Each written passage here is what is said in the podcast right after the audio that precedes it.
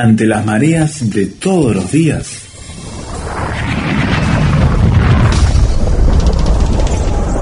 Llegamos a tierra firme.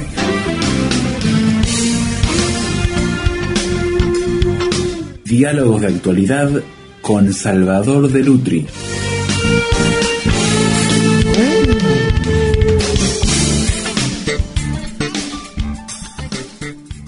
Cuando se escriben biografías, una de las cosas a la que le presta atención muchos biógrafos acerca de una persona es las últimas palabras que pronuncia antes de morir. Y en la película El Ciudadano veíamos en el encuentro anterior con Salvador de Lutri que el productor Orson Welles se preocupó de iniciar prácticamente la película con un hombre en su lecho de muerte, con una esfera con un paisaje nevado en una de sus manos y pronunciando una palabra que se convierte, Salvador, en enigmática, Rosebud, o capullo, o capullo de rosa. Y de a partir de allí se inicia toda una trama, vimos el encuentro anterior, que intenta buscar por la resolución de ese enigma qué hay detrás de toda esa vida que está terminando en ese momento. Claro, porque el periodista Jerry Thompson comienza a investigar esto. Y al, eh, la película es la investigación de todo esto cómo él investiga. Entonces va a ver, por ejemplo, a su segunda mujer, la segunda mujer que había sido su amante y que él eh, se casa después con ella. Y la mujer tiene un club nocturno y este, se ha dado la bebida y no quiere contestarle. Entonces él comienza a investigar, habla con los amigos, con los compañeros, con el tutor de Ken, que es el que lo conoció en su infancia, con el apoderado, con el mayordomo, es decir, va haciendo un, un, análisis a través de los que lo vieron, va haciendo un análisis de la personalidad de Kane.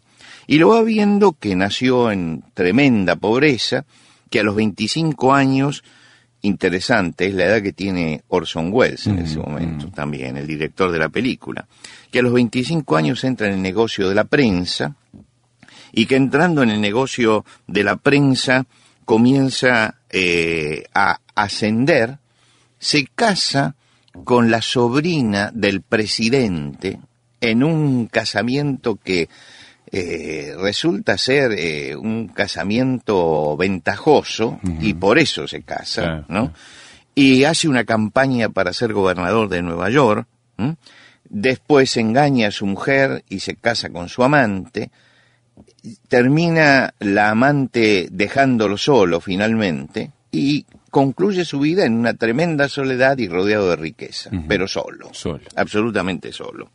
Lo que quiere decir que la película es el relato de una vida, pero no el relato cronológico de la vida con todos los detalles, sino esos flashes que va mostrando lo que es la vida de ese hombre, que termina justamente diciendo esa palabra ¿Qué es la que despierta en el periodista? ¿Por qué dice esa palabra capullo, pimpollo, como sea, no?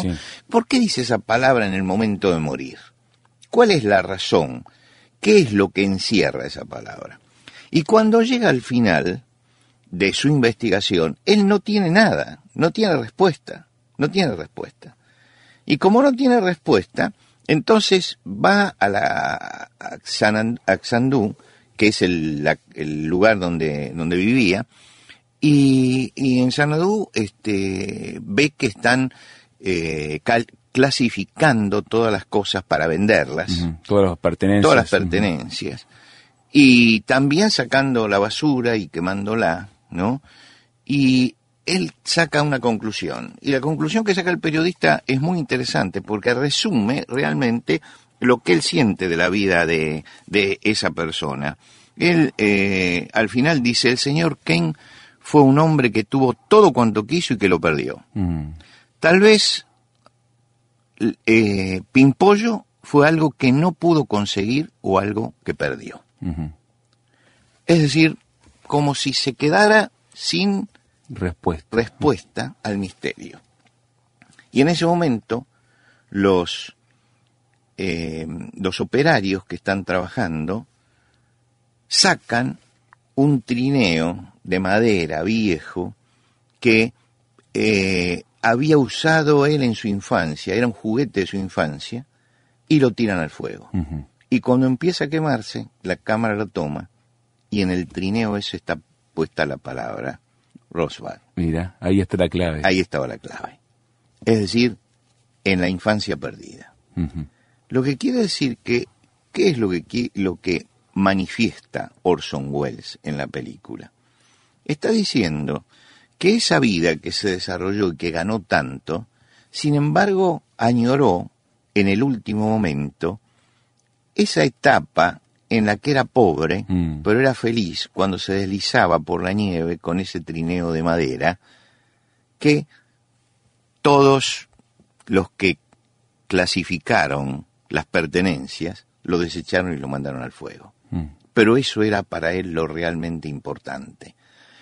Y uno piensa al finalizar la película que ese trineo representa la etapa feliz en la vida de él, la etapa donde realmente fue feliz. El resto como que la, su- la sufrió más que... El resto lo, lo- lo vino sufriendo, lo sufrió todo. Pero en ese momento él había sido feliz. Y entonces eso es lo que recuerda en el último minuto de su vida. Todo se resume a eso. Todo se resume a eso. Y esto, esto es la gran reflexión que deja el ciudadano, porque uno termina de ver la película y queda impactado, no solamente por lo que vio, por la técnica, sino por la profundidad del mensaje que está despertando en el, en el que ve la película, en el espectador. ¿no? Eh, La película no dice nada, Solamente simplemente nos dice Muestra una imagen. esto, sí. Saque usted las conclusiones. Y entonces uno empieza a sacar las conclusiones. Son esas películas que formaron toda una época en la historia del cine, donde uno salía y salía pensando, Claro. salía reflexionando sobre eso. No te daban cocinado el- la reflexión final, digamos. No, y además era muy profunda porque mostraba que toda la riqueza y todo el poder que había sido el objetivo final de su vida, lo había hecho tremendamente infeliz y lo había dejado en soledad. Alguien comparó, tal vez exageradamente, pero lo comparó con Shakespeare y dijo, es el rey Lear de Shakespeare, ¿no es cierto? El hombre que tiene todo el poder y que termina finalmente en soledad, porque no supo establecer vínculos afectivos profundos. Los ¿no? perdió durante su trayecto. Lo, fue dejando en el camino. Ahora, eh, Orson Welles dijo en cierta oportunidad, la cámara debe ser un ojo en la cabeza de un poeta. Un film es una cinta de sueños. Ujú. Lo que quiere decir que él cumplió eso. Él puso el ojo. Y con toda poesía llegó al final. Y como toda poesía, uno tiene que construir el resto. Tiene que buscar el sentido de todo eso. Para tiene que unir vida, los pedazos y los tiene que unir para su propia vida. Lo que quiere decir que eh, no solamente en- él, él fue un artista, Orson Welles, donde unió historia, tradición y técnica en el cine para dar como resultado esta película que cambia. eh, pasamos, como decíamos en el programa anterior, se pasó del clasicismo, ¿no? A la modernidad en el cine, no solamente produce este cambio, sino que además deja un profundo mensaje acerca del sentido de la vida. ¿Mm?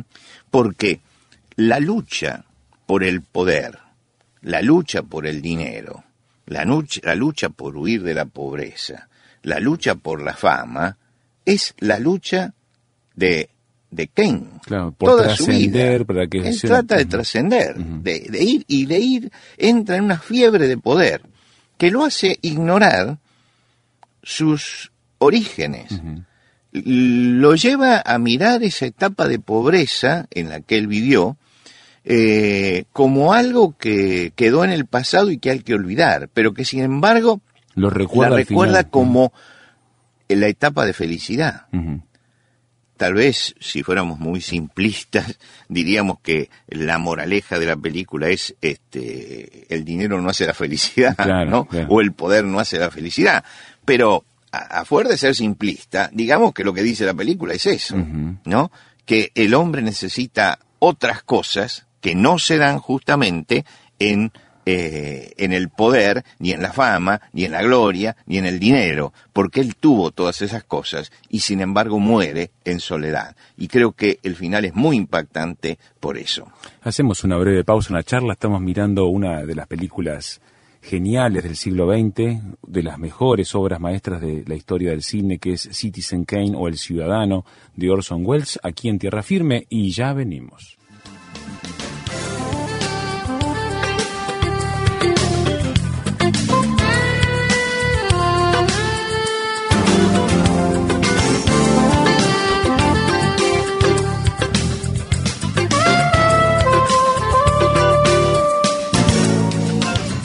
Tierra Firme en Internet. Descubra nuestro sitio materiales, datos, la transcripción de estos comentarios, frases sobre este tema que le ayudarán a desarrollar una posición con bases sólidas.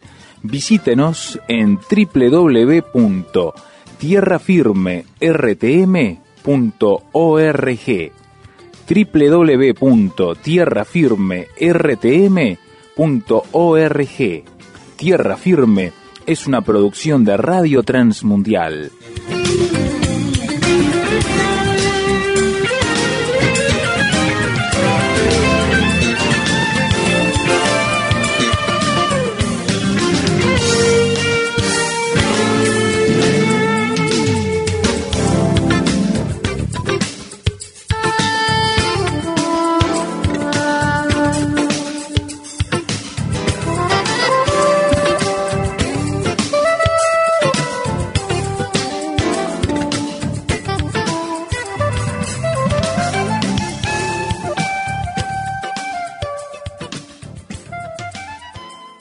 Es interesante, Salvador, que una persona tan joven como Orson Welles, cuando está recién dando su primer paso en el cine como productor, eh, a los veintipocos años, 26 años me dijiste creo que tenía Orson Welles, eh, trata temas tan importantes mirando la perspectiva final de la vida del personaje en la que se encuentra. O sea que había algo en él que estaba siendo movilizado tremendamente, ¿no? Claro, mm, Borges, que fue cuando tenía vista crítico de cine también, escribía críticas de cine, escribió acerca del ciudadano cuando recién había salido, ¿no? Y él, dijo que eh, era más que una buena película, que era una película genial. ¿no? Él subrayó el hecho de que había genialidad en la película, ¿no? que, dejaba un mensaje trascendente y dejaba al espectador pensante pensando, que es, lo importante. Ahora que tenemos tanto cine de este que eh, muestra efectos especiales y que la gente va a admirarse de los efectos especiales, pero sale del cine hueca, ¿no? Sin, sin nada para pensar ni para reflexionar, habiendo pasado nada más que un buen momento, es importante rescatar que hubo un momento en que el cine transmitió ideas y las transmitió poderosamente y hizo pensar al, al espectador. Y esta es una, es una de esas películas. Y es una película de crítica a un sistema social también que enfatiza la fama, el poder, el dinero como las metas que debe tener el hombre. Metas que hasta el día de hoy siguen, siendo mm. importantes en el mundo occidental. Parecería que todos tienen que correr detrás de la fama, o detrás del dinero, o detrás del poder. Parece que son los ejes de desarrollo humano, lamentablemente, ¿no? Quiere decir que él marcó los tres ejes sobre los cuales gira la sociedad presente. Marcó esos tres ejes. Si la gente se pasa buscando salir de económicamente triunfante de la vida, algunos pagan cualquier precio por la fama. Exacto. Y esto es terrible, sobre todo en este momento, porque hay gente que se degrada incluso como persona con tal de ser famosa, al tener por esos 15 minutos, 15 minutos de fama, ¿no? Eh, quiere decir que... Y lo que buscan el poder, ¿no? Sí, este Andy Warhol decía que todos merecen sus 15 minutos de fama, ¿no? En esta sociedad. Y, y la sociedad se lo da esos 15 minutos de fama. El que lo quiere encontrar. Porque yo veo que, por ejemplo, se comete un crimen y hay alguien que estuvo cerca. Inmediatamente se acerca a la cámara de televisión y empieza a hablar y escribe y habla de lo que no sabe, ¿no? Y a veces hasta de lo que no vio. Porque hubo casos en que hicieron declaraciones en la televisión de lo que habían visto y esto y lo otro, y después lo llamó la justicia y no habían visto nada. Pero buscaron allí sus 15 minutos de fama. Y otros, degradándose moralmente, buscan sus 15 minutos de fama, buscan en alguna forma estar. La fama se ha transformado en una droga eh, perseguida por muchos.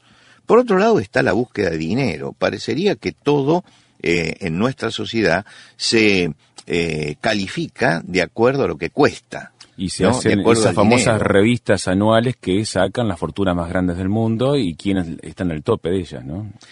Y muestra incluso en, esas revistas, que son muy interesantes, yo en general las leo. Las fortunas, sí. tiene la fortuna. Uno, sobre todo por la cifra de la fortuna que tiene. Y yo saco siempre una cuenta. Puede ser obsesivo esto, pero, la saco, ¿no? Digo, ¿cuántos años tiene la persona? Vamos a suponer, entonces busco, este magnate tiene tantos millones de dólares y tiene tal edad. ¿Cuánto le falta para tener 80 años? Pongamos como límite de la vida los 80 años, ¿no? Bueno, le faltan a lo mejor 15, 20 años. Y divido la fortuna por esos 15 o 20 años. Y entonces uno se da cuenta que cada año puede gastar mm. cualquier cantidad de dinero, ¿no? Pero hay casos en que podrían gastar todos los días 5 millones de dólares. Sin problema alguno. Sin problema alguno. Y siguen trabajando. Siguen gastando dinero. Siguen buscando dinero. Es decir, no, no saben muy bien para qué tienen esa fortuna. Es como cuando le preguntaron a Rockefeller cuánto se necesitaba para, para ser feliz. Y él dijo, un millón más. Y preguntaron, ¿un millón más de qué? No, no, siempre es un millón más. siempre es un millón más. No es un millón más de qué, ¿no? Eh, es decir, no tiene límite la búsqueda de la felicidad a través de la riqueza y del dinero. Pero por otro lado, la riqueza y el dinero dan poder. Mm. Y ese es el otro eje en el cual gira la sociedad, ¿no? Es decir, fama, dinero, poder. Necesito tener poder, quiero tener poder. Y en general la fama, y el dinero van de las manos del poder. Convierten a la persona en poderosa, ¿no? Esto no es algo moderno. Esto lo decía ya en el siglo de oro español don Francisco de Quevedo, poderoso caballero es don dinero, hace lindo lo que es feo, ¿no? Entonces, eh, el dinero sigue siendo la meta. Por eso, la palabra final que dice Kane que lo retrotrae a la infancia, es una crítica a la sociedad nuestra. Está diciendo, ninguna de estas cosas te trae la felicidad. Pero por el otro lado, cuanto más subas, más solo vas a estar. Más solo vas a estar. Porque es interesante el final de Kane. Kane tiene toda la riqueza, tiene un zoológico privado, tiene una mansión tremenda, eh, Xanandú es un lugar eh, maravilloso para vivir, donde hace ostentación de su riqueza, lleno de gente que lo sirve, pero solo. Absolutamente solo. No tiene relación personal. Y muere en soledad. Otra de las genialidades. Mostrar que ese hombre que está rodeado de gente muere solo. Y la enfermera se da cuenta que algo pasó porque escucha el ruido de la esfera de cristal esa que se rompe y entonces abre la puerta para ver qué es lo que pasó. Porque si no, ese hombre muere absolutamente solo. Es aquella historia que Jesús contó del rico necio, ¿no?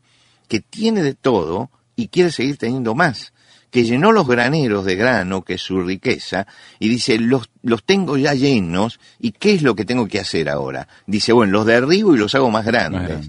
Y entonces sigo y alimento mi alma con eso. Y resulta que se da cuenta que el alma no se puede alimentar con eso, que el ser humano necesita algo más que eso. Y Jesús dijo, en, en ese momento Jesús subraya justamente que la vida del hombre no consiste en la abundancia de los bienes que posee, mm. sino en ser rico en Dios. Quiere decir que podríamos parafrasear a Jesús con todo respeto y decir, la vida del hombre no consiste en la fama que tiene, la vida del hombre no consiste en el poder que tiene, la vida del hombre no consiste en el dinero que tiene. Es decir, pensar que el sentido de la vida es ese es equivocarse, el sentido de la vida es otro. Y el sentido de la vida es encontrar el equilibrio personal y la satisfacción personal y tener esperanza y tener paz en el corazón. La vieja historia, aquella que yo no sé si remozó o contó Tolstoy, ¿no? De el hombre que necesitaba, porque su hija se estaba muriendo, necesitaba, para salvarse en ese mundo mágico de los cuentos, necesitaba que un hombre feliz le diera su camisa para ponerse a la y que se sanara. Y sale a buscar eh, en todos, todos los eh, lugares donde hay riqueza, entre la gente rica, en todos los palacios, y ninguno, no encuentra ninguno que sea feliz. Y finalmente sale a, a, las orillas de la ciudad, donde está la gente pobre, la gente más baja, y escucha en una choza que alguien dice, yo soy el hombre más feliz de la tierra. Y entonces él entra y dice, ya tengo la solución. Y le pide que le, dé su camisa para salvar a su hija. Y el hombre le dice, soy el hombre más feliz, pero no tengo camisa. ¿No? lo paradójico. Eh, lo paradójico, no tengo camisa. Eh, es decir, había encontrado la felicidad, pero la había encontrado en algo que no era tener cosas. Y por eso después salió el dicho, el hombre feliz no tiene camisa, ¿no? El hombre feliz no tiene... Era, era la forma de despojamiento total. Yo creo que Wells dio, hizo una obra maestra desde el punto de vista cinematográfico, pero también despertó una reflexión muy profunda, si dice que muestra la tontería de un mundo que persigue falsos ideales y donde los hombres siguen muriendo solos e infelices. Y Jesucristo le contestaría, lo que le faltaba era una vida espiritual sólida que lo sostuviera. El mal no fue el dinero, ni la fama, eh, ni, ni el poder que tuvo. El mal fue que no tenía su vida un sustento espiritual. Y es sin ese sustento espiritual, él buscó en todo eso la satisfacción última. Y entonces terminó prostituyendo todas esas cosas y terminó destruyéndose a sí mismo. Lo que la ausencia, la gran ausencia que tiene Cain es la ausencia de Dios esa ausencia de Dios es lo que pesa a través de toda la película, que muestra la angustia tremenda de un hombre que está al borde en todas las cosas porque vive en el exceso total y que sin embargo termina también en la infelicidad total. Termina añorando el trineo de su infancia. Y por eso creo que en la búsqueda de Dios es donde encontramos esa satisfacción que Cain no tenía, esa satisfacción en las cosas pequeñas y en las cosas simples, y donde encontramos una verdadera respuesta para nuestra vida espiritual que hace que podamos terminar nuestros días con paz, con tranquilidad y con esperanza.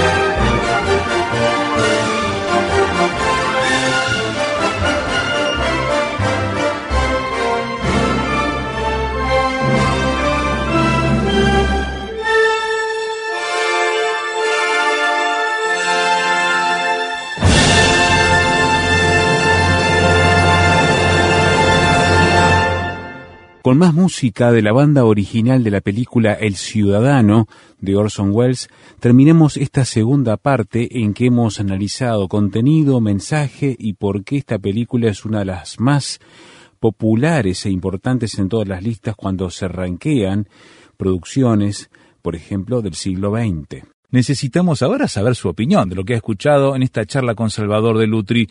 Puede hacerlo por SMS o WhatsApp a este número, signo de más 598 91 610 610. Audio o texto, como prefiera, va de vuelta el número, signo de más 598 91 610 610. En internet, tierrafirmertm.org Allí podrá escuchar el audio, podrá descargarlo, podrá opinar y compartirlo. Tierrafirmertm.org y acceder a toda la biblioteca digital del programa, la conexión a las redes sociales y ponerse a punto con toda la comunidad que intercambiará opiniones con usted. Tierrafirmertm.org. También escúchenos y síganos en Spotify, donde estamos subiendo también con el nombre de Tierra Firme de RTM el canal que también tiene nuestros audios en ese formato. Todo puede encontrarlo a partir de nuestro sitio web tierrafirmertm.org. También le esperamos aquí mismo la próxima edición cuando anunciemos una vez más. Tierra Firme.